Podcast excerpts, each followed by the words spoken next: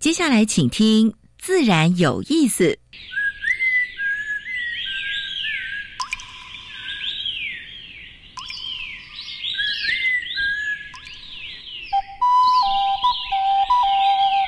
大自然是最能启发人心、最迷人的教室。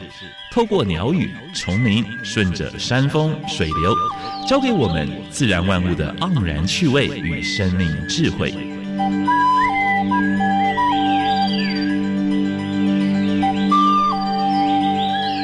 走过来，走过来，仔细听，仔细听，自然有意思。亲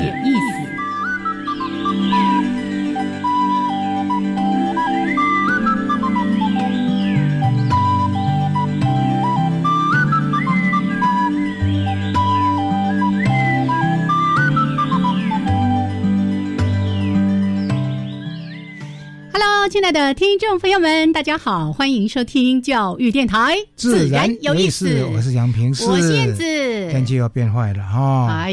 哎，春雨绵绵，安尼忽冷忽热的春天的气候啊，所以大家必须好好适应。嗯哼，好，这个下雨天呢，一定要为这些树木花草感到高兴。哎，今年大概不太会缺水了哈，因为下了好几场雨了，对不对？今年这个春天雨水算丰富嘛哈，好，这个大家要感到开心，有一点点的哎不方便，就把它当做是应该要去忍受的。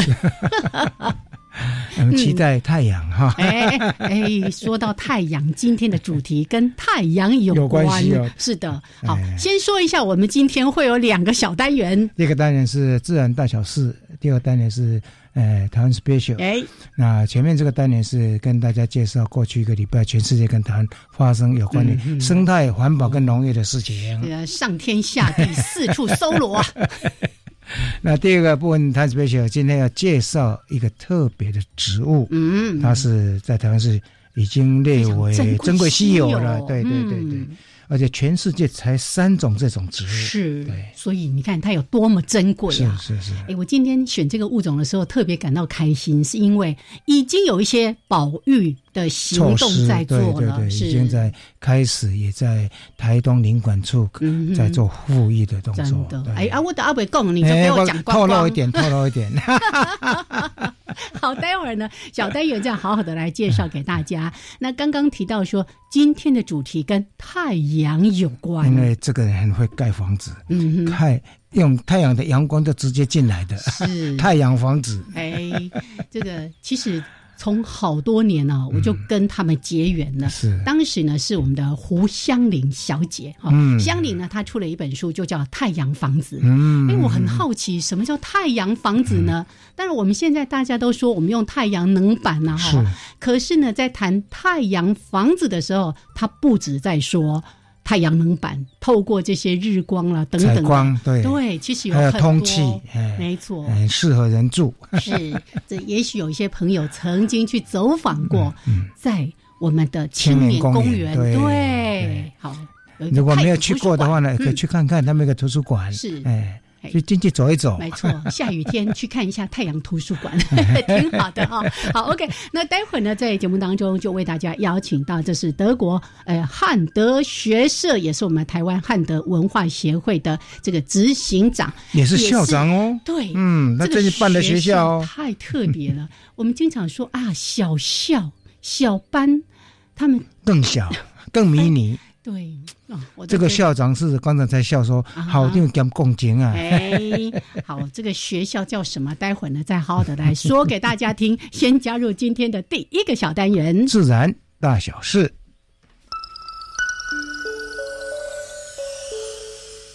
风声、雨声、鸟鸣声，声声入耳。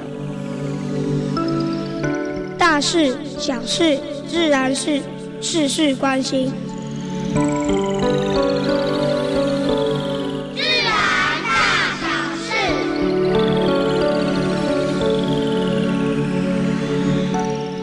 最近中共的飞机不光是派飞机来来绕台湾，哎，海漂还要漂来哎，会做猪瘟的猪来。这个不是恶意的啦，不是故意的啦。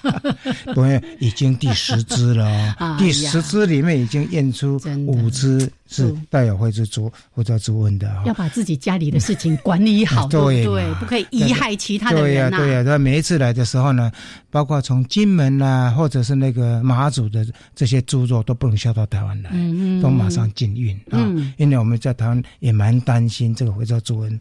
哎，会给会带来带来带来这个畜牧业的这种这种重挫。我们守到现在真的是守的非常的不容易耶，真的。日本连连日本这么严严严严严格地方都沦陷了，对不对？好，外来种蚂蚁哈，我们上次也提过了哈，这个是如果你养这个或者是进口这个没有经过许可的话呢，哎，是会被判刑的啊。在最近的话呢，有一个判例了，诶，没有判例，就是已经移送法办了啊。大概房检局就是利用他的法令，啊，最少是罚十五万或者拘役啊。那最高的话，三年以下有有期徒刑哦。因为台湾已经有一个外来种的红火蚁，对，已经造成蛮多的困扰跟损失。是，如果在外来种蚂蚁再入侵台湾的话呢，就很麻烦。因为这饲养了之后呢，因为它是社会性昆虫，嗯，一分飞出去的话，马上传播的到处都是。是是，这个是一种巨山蚁啊，巨山蚁这种会危害木材的。是，它会在木材里面建筑隧道，尤其在横梁的地方。那个会造成建筑的威胁啊，所以这种是不能养的啊。对，台湾自己有自己的自聚山里，是你想要养就养原生种就好。你记得我们访过那个年轻人有没有？对蚂蚁帝国。对，他也特别提到说，他们所贩售的或者是建议大家当宠物的，都是台湾的原生种蚂蚁。嗯，好。麦当劳已经开始推动冷饮直接喝，对，六月开始，哎，他是六月全部撤，他是四月十一号，哎，十二号就开始试办了。那六月份的时候，全台湾的麦当劳都禁止用吸管。如果小朋友需要的时候呢，他们会提供纸吸管，嗯啊，所以一般的话呢，就是不提供了啊。他说这样的话，起码他们光是麦当劳就可以减少十六 percent 的塑胶的用量。哇哦啊，所以如果每一个企业都能够这样做的话呢，我们就可以呃达到减速的那个目标。是，哎，这边我顺便那个加码一下，请大家呢，如果你要到这些呃素食店吃东西。你可以自己带自己的杯子，就可以又少掉一个纸杯啦，那个塑胶盖啦，多好！燕子每一次都是随身携带，包括筷子、包括叉子，什么都带。杯子。好，全球的黑皮数量，呃。去年破四千，这个非常不容易。这是台湾的栖地，坦白讲也保护的相当好。因为台湾是，呃，一半以上的话呢，越冬族群都在台湾，都到台湾了。对啊，所以我们这个也觉得很开心了哈。而且呢，基因组的话解码也是台湾的团队来把它解码出来的。这对整个保育工作，而且这一种濒危种鸟类的保育工作呢，应该是蛮有帮助的。这种鸟类的话。大概呢超过四千之后，它会被降级了哈，就是说，哎，因为通常三千只是一个门槛，对不对？很不容易，已经掉到两千只哎，嗯，哎，非常不容易哈。为了展现那个护哎保护国土的决心哈，四林四林的检查检查署哈，已经成立了国土破坏环境的平台，这个这个查起的平台哈，所以如果你要随地嗯。丢弃废弃物啦，或者承租土地啦，呃，房屋啦来堆置这这些废弃物啦，或者是呢违法的开发国土和侵占国土，大家都必须小心，因为政府现在已经发现什么呢？这些企业、这些这些非法集团已经开始企业化跟组织化，哦，哦，这是很麻烦的，是，所以这个部分的话呢，大概会要没有按哈，哎，哦，那卖这拍代机 就没事了。再生能源的发展条例哈，它已经经过修订，而且三读通过了哈。包括绿电的自由化，就是呃，包括民营、民营、民营的绿电厂啦，社区绿电厂啦，你如果多余的电也可以卖给台电啊，这个是蛮好的措施。是，哎，这个新闻跟我们今天的主题也有关哦，有点接近。对，因为他们的成立也扣在这个，或者这这个再生能源发展条例的通过了哈。那绿岛为了解决供电问题，除了现在的太阳能发电之外呢，他们也在启动地热发电。因为过去他们挖了几口温泉，那那个深度不够深，今年打算挖深一点，挖到一千六百公尺，希望能够。因为绿岛最主要是发展观光嘛，啊，所以它的需电的需求也越来越多啊。所以光是传统的这个这些的电源之外呢，还有太阳能，还有包括就是利用这种地热来发电啊。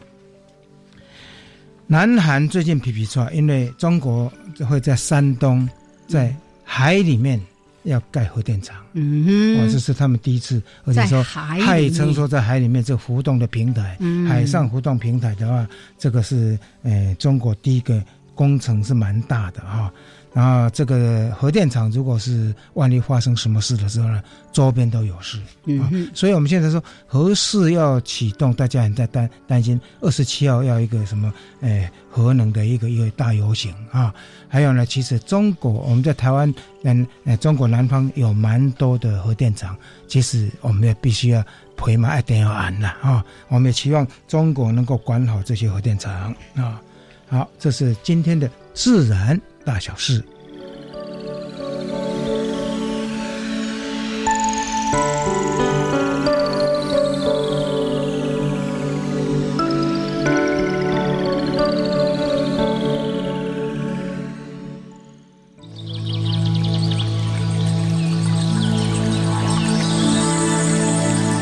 别的地方找不到，别的地方看不到。别的地方听不到。台湾 special。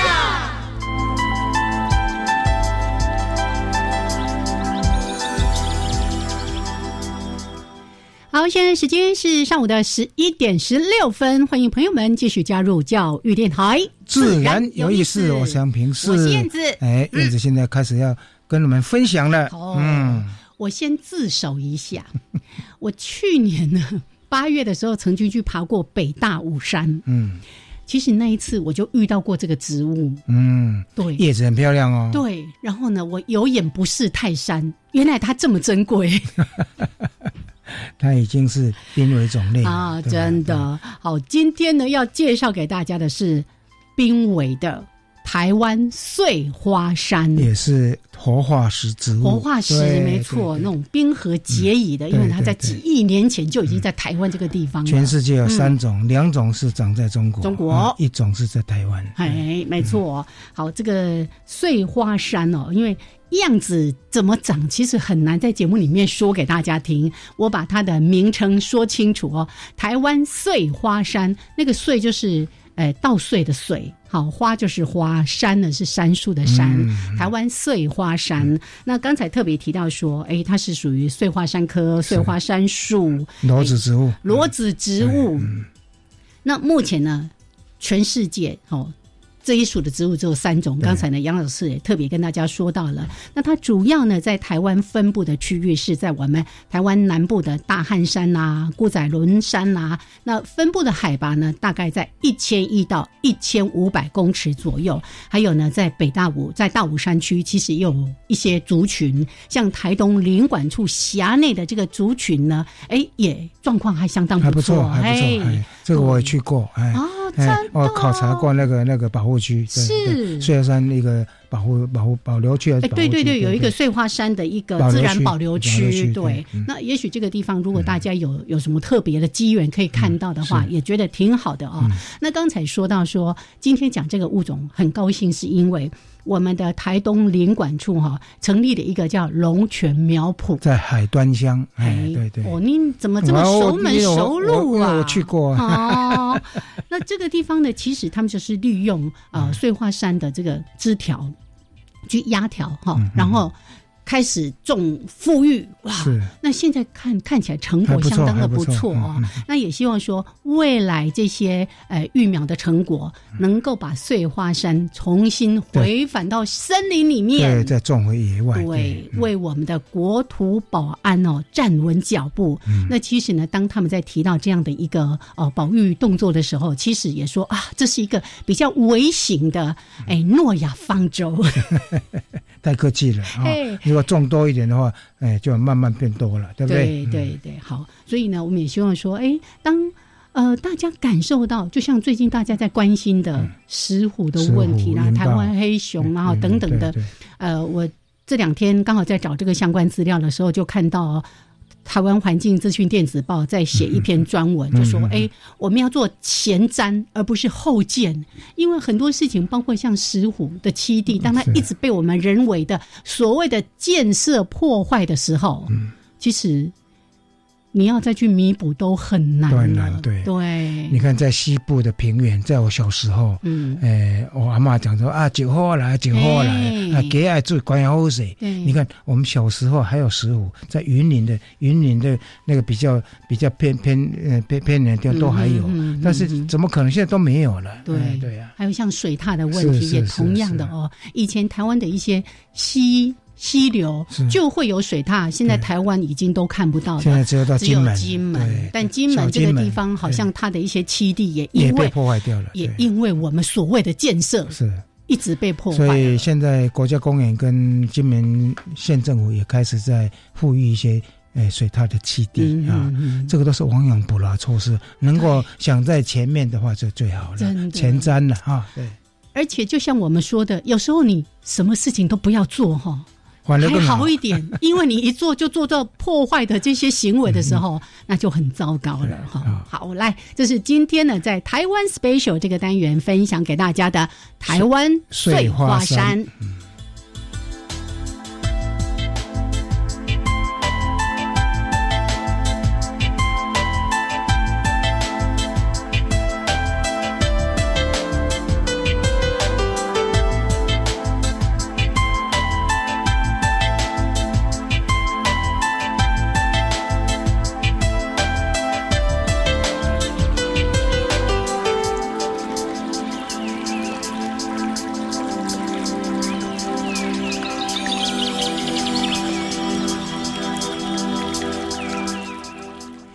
好，现在时间是上午的十一点二十二分，欢迎朋友们继续加入教育电台，自然有意思。我是杨平，我是燕子。我们现在所访问的是汉德德国汉德学社的执行长啊，也是。哎，台湾汉德文化协会的负责人，哎，还有呢，他们现在要办一个实验高中的校长，对，叫做汉德建筑公式实验教育机构，很长，我刚才没办法讲，就是因为它太长了。好，我们的韦仁正韦执行长韦校长，Hello，嗨，主持人燕子好，杨教授好，各位听众大家好，哎。好，那今天呢，我们真的很开心，能够透过这个专访，让大家对于汉德学社多一些的认识，也对他们未来想要在台湾推动的，哎，这也是一个翻转的教育。对，我在想汉德哈这个名字哈，请他再稍微解释一下。流汗的汗，得到的得，但那事实上是有四个英文字，对不对？能不能稍微说明一下？嗯，我们他的学生基本上，如果要从口号上来讲的话，呃，希望大家比较容易深刻理解，就是我们希望又透过双手跟对话，那实行就是人道的，呃，另类可能跟。就是一种跟自然和解的生生活方式。就是我们刚刚提到很多这类型，我们讲说大家关注到的自然界的新闻。那其实咱们讲说，哎呀，汉德是不是做绿建筑？是不是在推太阳能？其实是也都不是这样。就是其实我们在强调的是一个跟自然和解的生活方式。但是在讲这件事情的时候，呃，就是 A 方跟 B 方的对抗，事实上。呃，是没有任何意义的。那就是我们在检视自己幸福生活的同时，呃，也要想到，就是我们人在自然界。跟我们讲万物之间的关系，这是我们讲是最基础，这是我们强调所谓的人道。是那所有的事情，其实因为个人是念数学的，所以说 其实有问题，其实基本上都应该会有解。看起来是好像比较接近生态跟自然的，对的，还有人伦的。那总是会有另外一个方法，这样。所以说我们在一直在寻求的一件事，就 alternative，呃，另类可能，另类可能，对。对，那当然永远要以自然为中心，因为人不过就是自然的一部分啊，这一部分，那。自然不是，呃，就是成就在那被消费。还有你还有 dialogue 要对话，对不对？它是呃 humanity alternative nature and dialogue 啊，所以有这四个字的前面几个字是哎，就是然后要能够实践，因为光说不练，光说不练是不行的。对。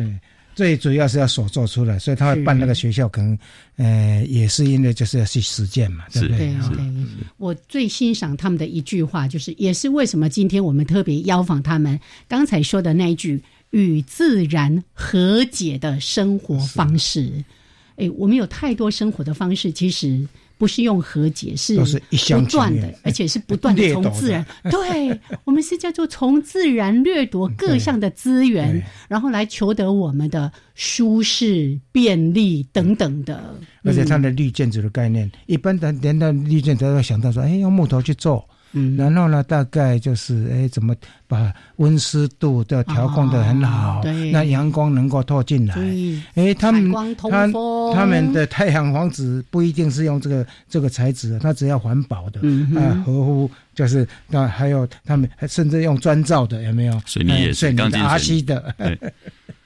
哎，所以等一下，慢慢慢慢来挖掘。那刚才已经就我们汉德学社的这四个字做了一些说明哦，是不是也跟大家说，其实我们这个单位已经也成立，这样算起来十几十几年了。对，十几年了。对，快二十年了吧？对，差不多。两个夫妻都是留德的吗？哎，是啊，所以呃，把德国的，包括它的跟和自然和谐共，还有呃那个共，那等于等于等于能够。共荣共处的理念之外，还要把那个德国那个公益的部分也带进来。因为我刚才来跟念子讲说，我一个亲戚，她是本来在香港啊，她是嫁给一个德国人，她是一个工艺师，就是呃，shoes maker，就是专门做鞋子的。嗯哼，哎，他薪水蛮高的哎。然后在德国，他们说两有两套制度，一个你想要念书，你就一直念念念念到博士。然后你要教书或者是干干什么？一个就是从高中开始，你你想要做公益，那公益这一块的薪水一样，就是那个那个阶阶阶级是一样的，对啊，是不是也是有拥有这种理念呢？呃，基本上我们在做学校这件事情，当然，呃，跟德国的一些生，我们讲那边的生活经验，或者一些我们在产业上理解的一些作为啊，就说，呃，可以我们想带回台湾给大家做参考。不过，因为现在也是一个网络时代，大家呃资讯的获得其实并不太大是困难，问题是做法。嗯，那它背后的到底，它在社会性上，呃，社会制度上的设计是怎么一回事？它为什么做哪些事？那在这些事情，其实呃，用说用陈述的方式，很多。白纸黑字或者网络消息，那但是在作为上面就跟刚刚跟杨教授提到的是一样，其实一半的德国青年呢，就是我们讲高一的青年，其实都在寄子体系。那那可是跟台湾非常不一样的地方，或者跟应该讲跟全世界呃都不一样的地方，就是讲德语的才有这样。这国家上这是事实，就是说就一半的一半的德国青年。都是在这个位置，在机制，然后那重点是是企业，嗯，是主主要发动者哦，而不是学校。哎，对，那这个就是我们最近几年常在讲教育的部分。我们我们对那个技职学校也是后来变升学，对不对？哦，就是把那个那个真正技职那个那一块就丢掉。对，所以升学主义不是学校的问题，也不是家长的问题，就是。我必须要说，企业这个部分在教育这件事情还没有发挥它最大的能量的。如果比较德国的做法，哈，就是说，其实最大的差异点也倒不是薪水的高低问题。那我们常常会误会了，是不是这个匠师他的技 技能特别优异，或者他的学养是不是特别？倒不是，倒倒不是一个这样的状况，反而是因为负责任的社会位置不同，那也就是负责，也就是一半的。我们讲，我们讲一半的教高一年轻人这个年纪的哈，就是说开始负担他所谓我们讲职业的未来。我们讲职业的未来，包括刚刚教授提到念博士去，也许去做任何工作，也是一种继职教育啊，不一定是黑手才叫继职。是是。所以说这件事情，这是第二个在德国嗯得到的经验，就是当你去念书的时候，其实你是。为了要出社会做准备啊，这样大家如果保持这个信念的话，其实升学主义就不再是大大家担心或者或觉得是要唯一福音的。嗯嗯嗯嗯，OK。所以刚才说到了，我们经常说什么职业不分贵贱，对不对？可是我们觉得好抽象，好像大家都可以接受，又做不到。但刚才说的那句话很棒，负责任的社会位置不同。对，哎。我做这件事情，您做那件事情，我们的价值都一样的，在这个社会是非常重要的啊！好，来，我们待会儿再继续来聊，包括呢，从汉德学社成立之后，其实他在我们的台湾社会做了很多的事情。我们再请我们的执行长，哎，韦校长我，再来跟大家好好的分享。OK，先聊到这边，待会儿再回来。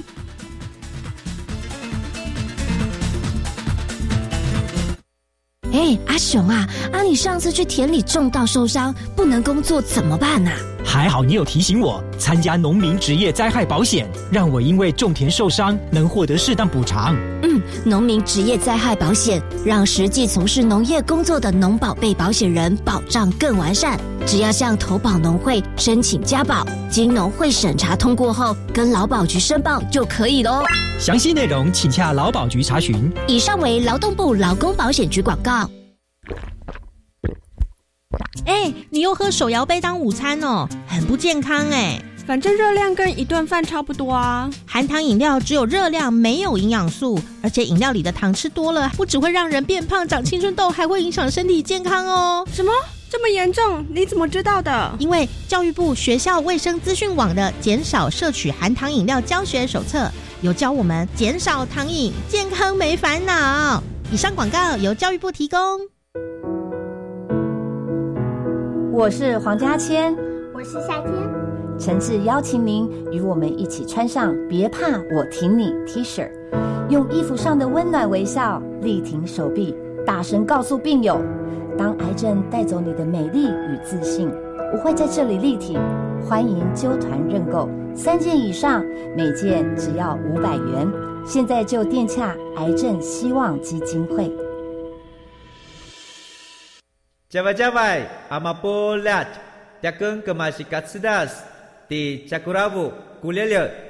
大家好，我是来自台东的胡代明，这里是教育电台。那罗哇那咿呀那呀哦哎呀，那是你呀鲁玛的呀恩哦，朋友们就爱教育电台。嘟嘟嘟嘟，棒嘟棒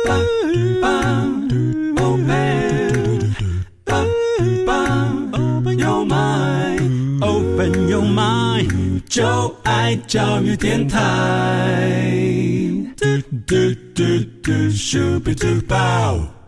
好，现在时间是上午的十一点三十二分，欢迎朋友们继续加入教育电台，自然有意思。我是平视，我是燕子。我们现在所访问的是德国汉的学社呃执行长啊，韦韦仁正呃为为博士，为人正 为执行长，也是呢。待会儿我们也特别想跟大家来分享的一个非常另类。呃，翻转的教育的理念，汉德建筑公式。实验教育机构的校长，好，那这个待会儿呢，我们放在节目的后半段再来跟大家分享。倒是我刚才特别提到了汉德学社，其实成立的真的快二十年的时间了哦。那从呃当时成立到现在，其实我们在台湾社会已经做了很多很多的事情了。那这里面主要想要传达的一些概念跟我们的做法，是不是我们也可以透过这个机会，让听众朋友对你们有一些认识？好，谢谢。嗯，呃，汉德他做了很多。就是呃也还好，就是其实我们一直专注在环境能源教育这一块。那当然之前呃，其实教育有很多对象，我们教育其实可以加引号。教育不一定是要像现在一定要来开一个学校，就是其实呃，我们消费者要教育，我们的政策上需要协调，或者需要知道新的做法。那嗯，单位跟组织之间，或者政治跟社会之间，都会需要一个对话对象，这是我们定义的对话。这样就是说，要透过对话的时候，我们才会找到一个合理的处理处理方式。那能源这件事情也好，或者是我们讲能源至于环境这件事，它基本上是最呃最直观的，是最直观。因为我们在能源的消耗，呃，除了其他的经济行为之外，就是能源的取得以使以及使用这两件事情，也主宰了我们的经济跟我们讲社会行为。对对。那那。可是做这件事情就是消费者，就是我们讲消费者是你跟我，就是大家所有人，也可能是工厂，可能是自己这样。所以说，在这件事情上有非常多有趣的题目。呃，比我们现在单纯的去看哦，选择某种，比如说我们讲以绿能来讲，是不是选择某一种什么，呃，或者核能，或者或者我们传统的化石能源？那这种发电方式或能源取得跟使用方式这件事情，我们讲生产跟使用，我们要去区分啊，懂得去区分是到底是怎么生产，怎么用。那用得出来的后果会是什么？嗯，这些事情其实都需要们不是等着研究以后才做，就是其实在我们希望所有人所有所有公民到都要有意识啊，就是说这个所谓的公民意识是必须要出现的。所以，因为我们是一个台湾是一个非常民主的国家，这样我们所有的政治是其实是公民政治，这样是公民决定了我们现在政治的走向，而不是某几位啊。就是像过去的时间，大家应该觉得很幸福才对，就是说我们可以有。这样的机会，但是在公民意识在不准确、不准确的位置的时候，呃，是很可惜的。尤其在这个资讯爆炸的时代，尤其以能源来讲，我们从过去现在也有批人在反核能，对不对？德国也有核能，也有绿能。我们在在在这样大学也报告很多次了，对不对？那德国现在也蛮重视绿能的部分、太阳能的部分啊。那以你来看的话呢，在能源的部分的话呢，现在呃。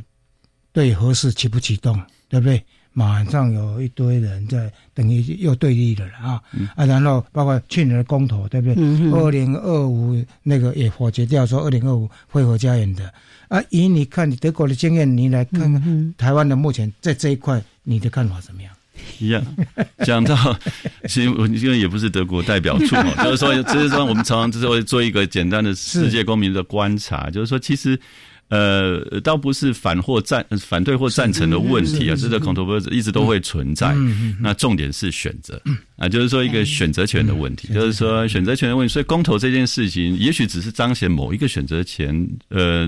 就做一个表彰而已，但是真正的选择其实并不发生在某一个选举上，就是说，真正选择发生在就像刚刚燕子，我们自己会带自己的，对不对？对对，餐具、杯子或者以及其他，或者就用人家家里洗好的，那不一定要用所谓为了方便啊得到的那种免洗的，就是这。但是我们在用的太习惯了，就是说，那这这样这样的行为就是某种选择之后的结果，是这跟政策是配合的，就是在德国。观察很多了，那能源这件事就跟他们的一次性包装是一样的哈，就是说，那只是说你必须要有一个公民的选择，那知道其中的意义，然后对我们自己跟社会以及自然，那因为以德国的基本法、德国的宪法来看的话，人、社会、自然以及动物都在他们宪法保护的对象，这样，所以说基本上人是。其中的一部分而已，就是说，如果我们呃以为人本就是以人为主的，我们讲说政策处理方式的话，那，难怪在政治上会没有办法形成合理的对话，达到一个我们讲说呃可以处理的方式。那可是有些朋友特别热衷讨论这些事情，就是说，也许是受到网络的影响，就是这边酸过来，那边酸过去，他公送哎呀那，就然后结果反映在呃就是在政治或者投票的行为上。我觉得这是渐渐开始有那种不负责任，所以公民意识在教什么，就是一个负责任的公民。那。这件事情才是公民社会需要做到。其实汉德汉德看看起来，台湾好像这个要努力的那个目标还蛮蛮蛮长的路。其实还好还好，就是说这也是为什么汉德一直集中在呃处理嗯建筑或者我们讲说能源跟环境，因为这件事情其实是最直接。我们如果从经济社会的角度来看的话，GDP 在建筑营建这整个产业超过三分之一啊。是是是。那如果从能源的使用运用来讲的话，居住这件事也大概超过三分之一，然后我们用在生产也约略三分之一。我们讲一直老是觉得说啊，那是都是大 大就是生产者啊，工业商业的问题，其实并不不不尽然。那就算是工商业好了，我们每一个公民也都是其中的参与者，要么是经营者，要么是执行者。然后另外一个就是为了做这些事情。我们要移动，所以交通部门也用掉了三分之一的能源，就是每一个人其实都参与其中。哈，就是说，其实每个人基本上从汉德的角度是不能自我讲之之外与其外哈，就是说，呃，你你说的他就是我这样，就是我就是他这样，所以那，也就是在这个地方形成这样的公民意识，就是说，那反过来就是每一个人可以做到自己可以做到的那一部分，其实这就是我们在呃讨论所谓的另类可能的第一个最重要的主张，就是先相信台湾的民主跟自由这样，然后第二个就是接受每一个人。好，就是说，所有可能的，我们讲说能力，对能力，但是大家如果能够一起合作协力，这样，他可以有不同的主张，但是透过民主的程序，大家做了一个决定之后，大家为了这个目的目标啊，大家一起努力，这样，是，那这样的话。我想，当然，台湾就会，呃，是大家所想象的更幸福，而不是单纯的小确幸而已。对，是是是。其实刚才校长哦，有特别提到那个公民的选择这件事情。我我听过一句话，后来我自己也思考了很多。他就提到说，当你选择了你要的，你同时也选择了你不想要的。是。就像刚刚提到说，哎，我要便利，我就每次都用这些一次性的啦、塑胶啦、各种的容器啦等等的。可是呢，我们每次看到那些什么金鱼肚子里面几公斤多少的塑胶垃圾的时候，我们觉得啊，我不忍心。可是通常就是你，你都只选择，你都只看到你想要。你伸手拿塑胶袋的时候，你就应该要知道。对，没错。从你二十几年前这样子，两个夫妻从德国回来，然后创了这个呃汉德学社之后呢，啊，你有没有发现说台湾这几年的变化是不是有在改变？有没有往比较正向、正面的方向在走？其实其实也倒不是这个，其实每每一天都感觉自己的家乡都越来越好。就是说，那住在德国，也就是世界永远在在进步。如果说从热力学的角度，第二定律一直告诉我们，就是发展总是有一个方向。如果要经过努力哈，给予能量，才会有 叫逆转的可能。小鱼不是随随便便就会就是向上游这样。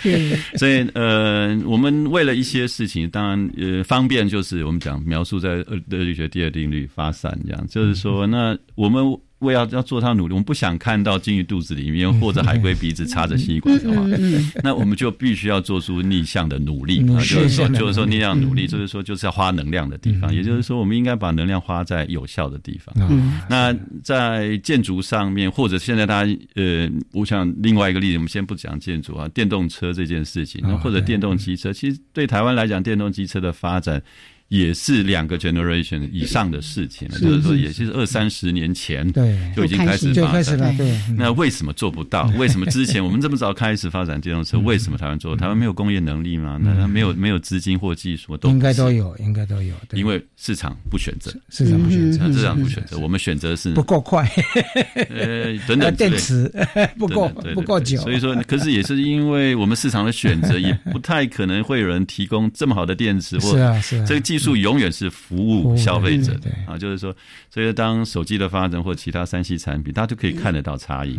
那也就是当我们做了一个决定之后，其实做了一个选择之后，那后面的发展才会笃定。就是说，当我们需要一个绿色的未来的时候，我们会需要为它做出第一个选择。选择之后，我们才会大家哎核心协力的创造这样的可能性。这样，嗯哼哼，哦，所以其实哦，刚才也一直提到说。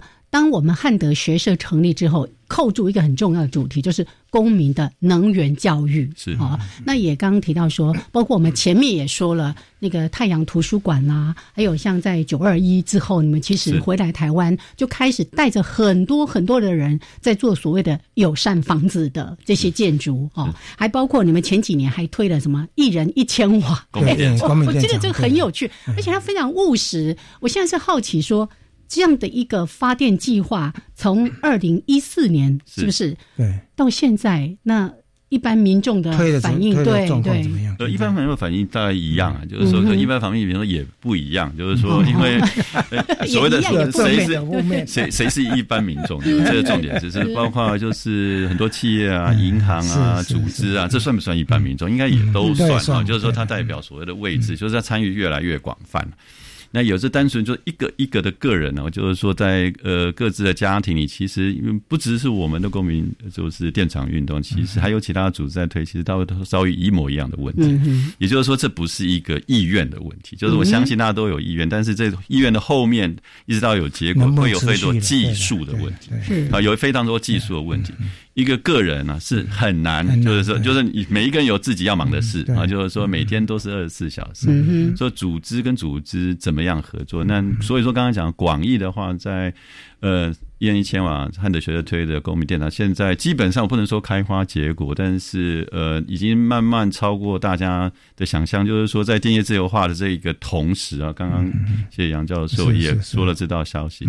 那呃呃，在一人一千瓦的运动一四年以来，今年是第五年。是那呃，整个呃从一人一千瓦运动扩展出来，已经呃社会企业来讲，或加上其他的企业，已经有十几个，就是呃我们自己。跟我们相关的，我想能源公司已经成立。那现在的目标是今年达到两百 mega。嗯，那这已经不是两百千瓦，那一千千瓦自己还在说两百千瓦、几百千瓦的位置。那为什么我们认为这是一个成功？就是因为我们从来不认为自己要变成那个。有没有访问过那个社会企业的啊？台大几个有没有？是是是，几个绿绿绿的，对对对，他们也来谈过，就说哎。很辛苦，但是他们还持续在做，哎，所以我在想，这是等于把这个理念都散播出来，而且现在这个法案已经三读修订了通过了，所以如果多余的电你是可以卖给卖给卖给政府的。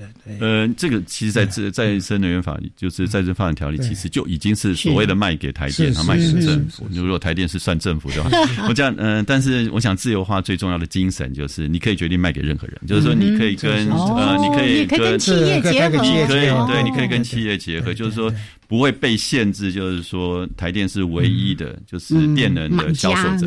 而且现在国际上也在讲说，你有多少的绿能啊？就是你这家公司是不是达到一个符合绿色的这个这个对，这是 CSR 的作用，或者说以及碳税的其他可能，这也是其实就是我们公民电厂其实在想要跟大家说的，是。就倒不是一个一个的单独的个人，就是说呃用自己。我们每次都讲绵薄之力哈，就聚沙成塔 之外，其实我们相信，我们用各自的方法，有每因为每一个人手上有不一样多的沙，每个人手上有不一样，然后可以建不一样的塔。那这也是我们期待见到就 alternative 另类可能，就是包括公民电厂也不会只有一种形貌，那公民也不会一种长相，是就是所以在我们想象的就是。不是一个运动型的，就是在也是这边在慢慢回到呃汉德学社。其实我们不是在做运动啊，就是说所谓社会运动，但是社会运动也同时也是一种社会运动，就是发生在时时刻刻、随时随地。那呃，在消费者的行为上面做选择的时候，提供譬如说正确的资讯、跟方法以及技术。那所以在建筑这件事情，因为它很有趣，它可以是艺术，那它也是。呃，必须要负起行为的，比如说，为什么要在石湖的基地一定要盖什么样的房子？那原来是他住的，他要盖房子的地方，或者水塔，他在那里盖他的房子。为什么你会要去那个地方？对，你跟他之间的冲突是什么？盖一个人类想要的房子。对，那那你有没有其他的选择？因为他可能没有其他的选择。那你有没有其他？在你推动的过程中，你有跟企业界有对话？你跟？诶，地方政府有个对话，跟中央政府有个对话。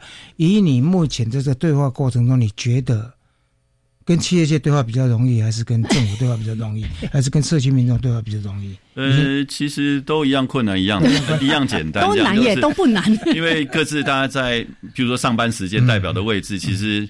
任何一个呃企业家，就是办公室关起来回家，又是一介公民，走在路上也是，是恐怕一定要买塞口掐龙。对，就是说其实都一样啊，就是说大家都不要忘记，就是我们只是在职业上面负了其他什么责任，回家就是。一样是一个走在路上，也就是一个社会公民。就不要忘了，我们就是一个人。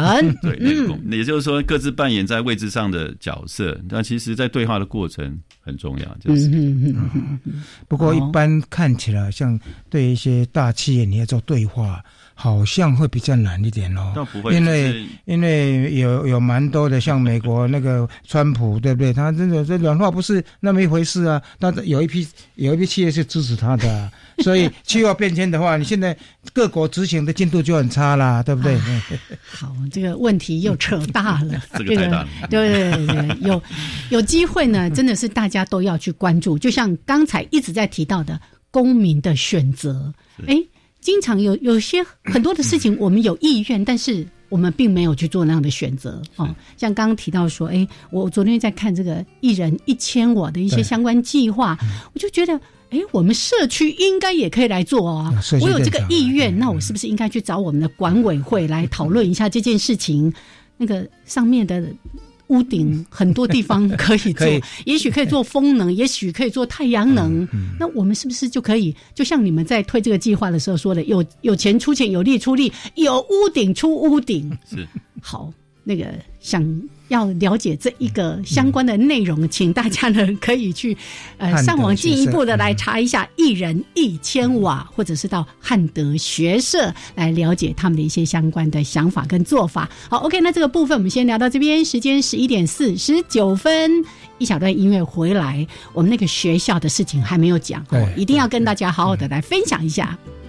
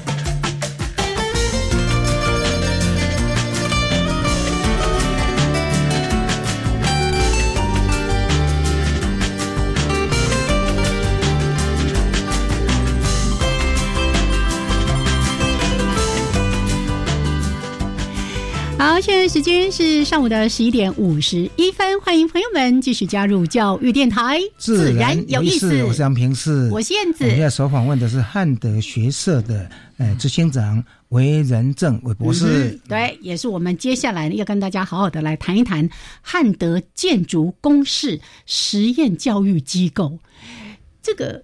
我就想说，哎，大家可能一听，怎么会在自然有意思谈这样的话题哦？事实上，就跟我们前面在说到了很多重要的观念，跟自然和解的生活方式，我们的居住空间其实非常的重要。还有刚刚说的负责任的社会位置哦。那为什么学校不是直接叫？汉德建筑职业学校等等的，其实都有很多的想法。我们接下来就要来请我们的校长好好的来说一说。嗯，是呃，成立这个学校其实跟我们平常在做的事情其实接近的。那因为常常有大人说，那我们小孩子怎么办？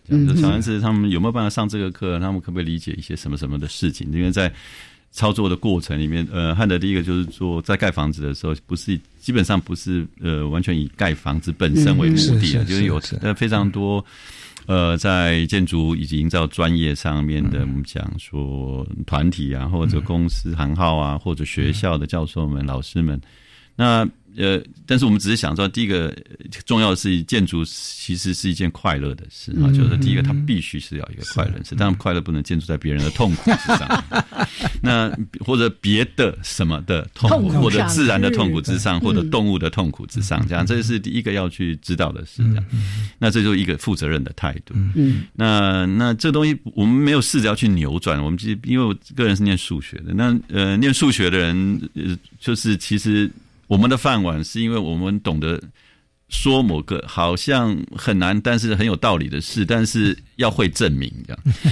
就是说出来的话要能够证明。就是基本上，我们讲数学这一件事情对我带来最重要的启示，就是说，那我们今天在处理能源也好，或处理其他事情，其实必须要证明这是一个可行的方案。那在在鼓励人家在采行这一个另类的可能性，这样就是说，那第一个我们讲创意是来自另类可能，就是说绝对不会是因循苟且而已。